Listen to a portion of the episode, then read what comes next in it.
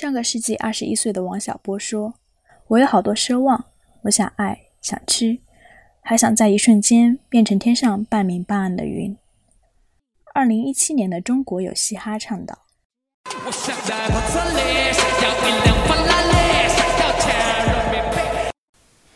不同时代的年轻人面临着各自的焦虑与不安。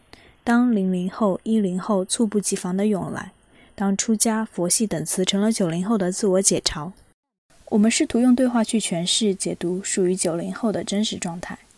他们有的想摆脱这个急速发展的社交时代，杜绝微信三个月。我觉得太多人盲目，太太太多人忘记了他自己是什么。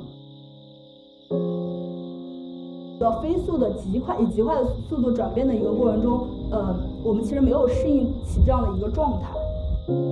特别盲目的在在生活，我觉得他们不在生活，他们只是在被生活，这样会会更真实，会呃没有那么多表演的成分在。我觉得这种状态特别好，就是说呃特别安静，特别心满意足，所有的快乐都是那种真实的、发自内心的快乐。有的人无知无畏，遍体鳞伤，患上精神疾病。现在全部都没影了。就人家就像就当你不在一样，被孤立，看透人情冷暖。他更多的，我觉得是，像，落差很大。因为我以前不是那种内向，不是那种内敛，不是那种人缘很差的人，不是那种哎呀就是开玩笑什么的就开哈哈大笑的那种。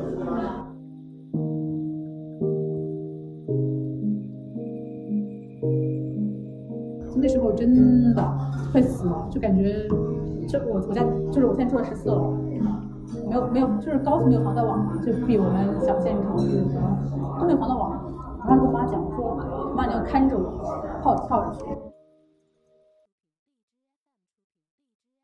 哭的那种幅度，我以前从来没有这样哭过，就是那种快把心都哭出来那种感觉。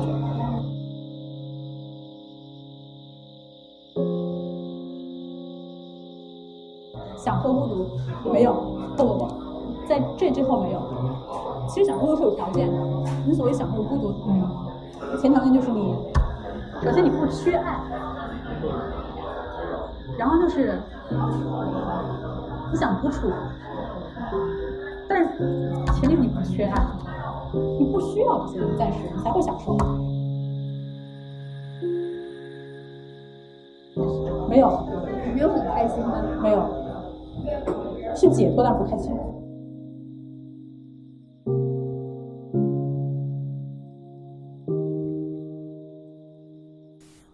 有的人背上行囊，完成一个人的印度冒险。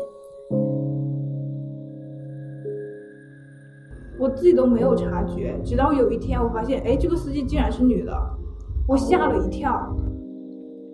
再次印证或是破除对这个国家的偏见。因为这些男人从小就接受这样的教育，男人就比女人高级的这种观念，所以他们就会觉得无所谓。就这种人性的温暖都是在的，就会让你感觉啊，其实一个人出去旅游并不是想象中那么可怕的呀，会有这种感动，让你觉得嗯非常幸福，然后算是一种体验吧。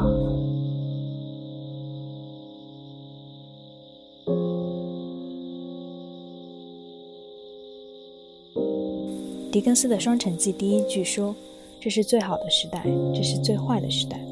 对于每个人而言，当下或许最好，或许最坏。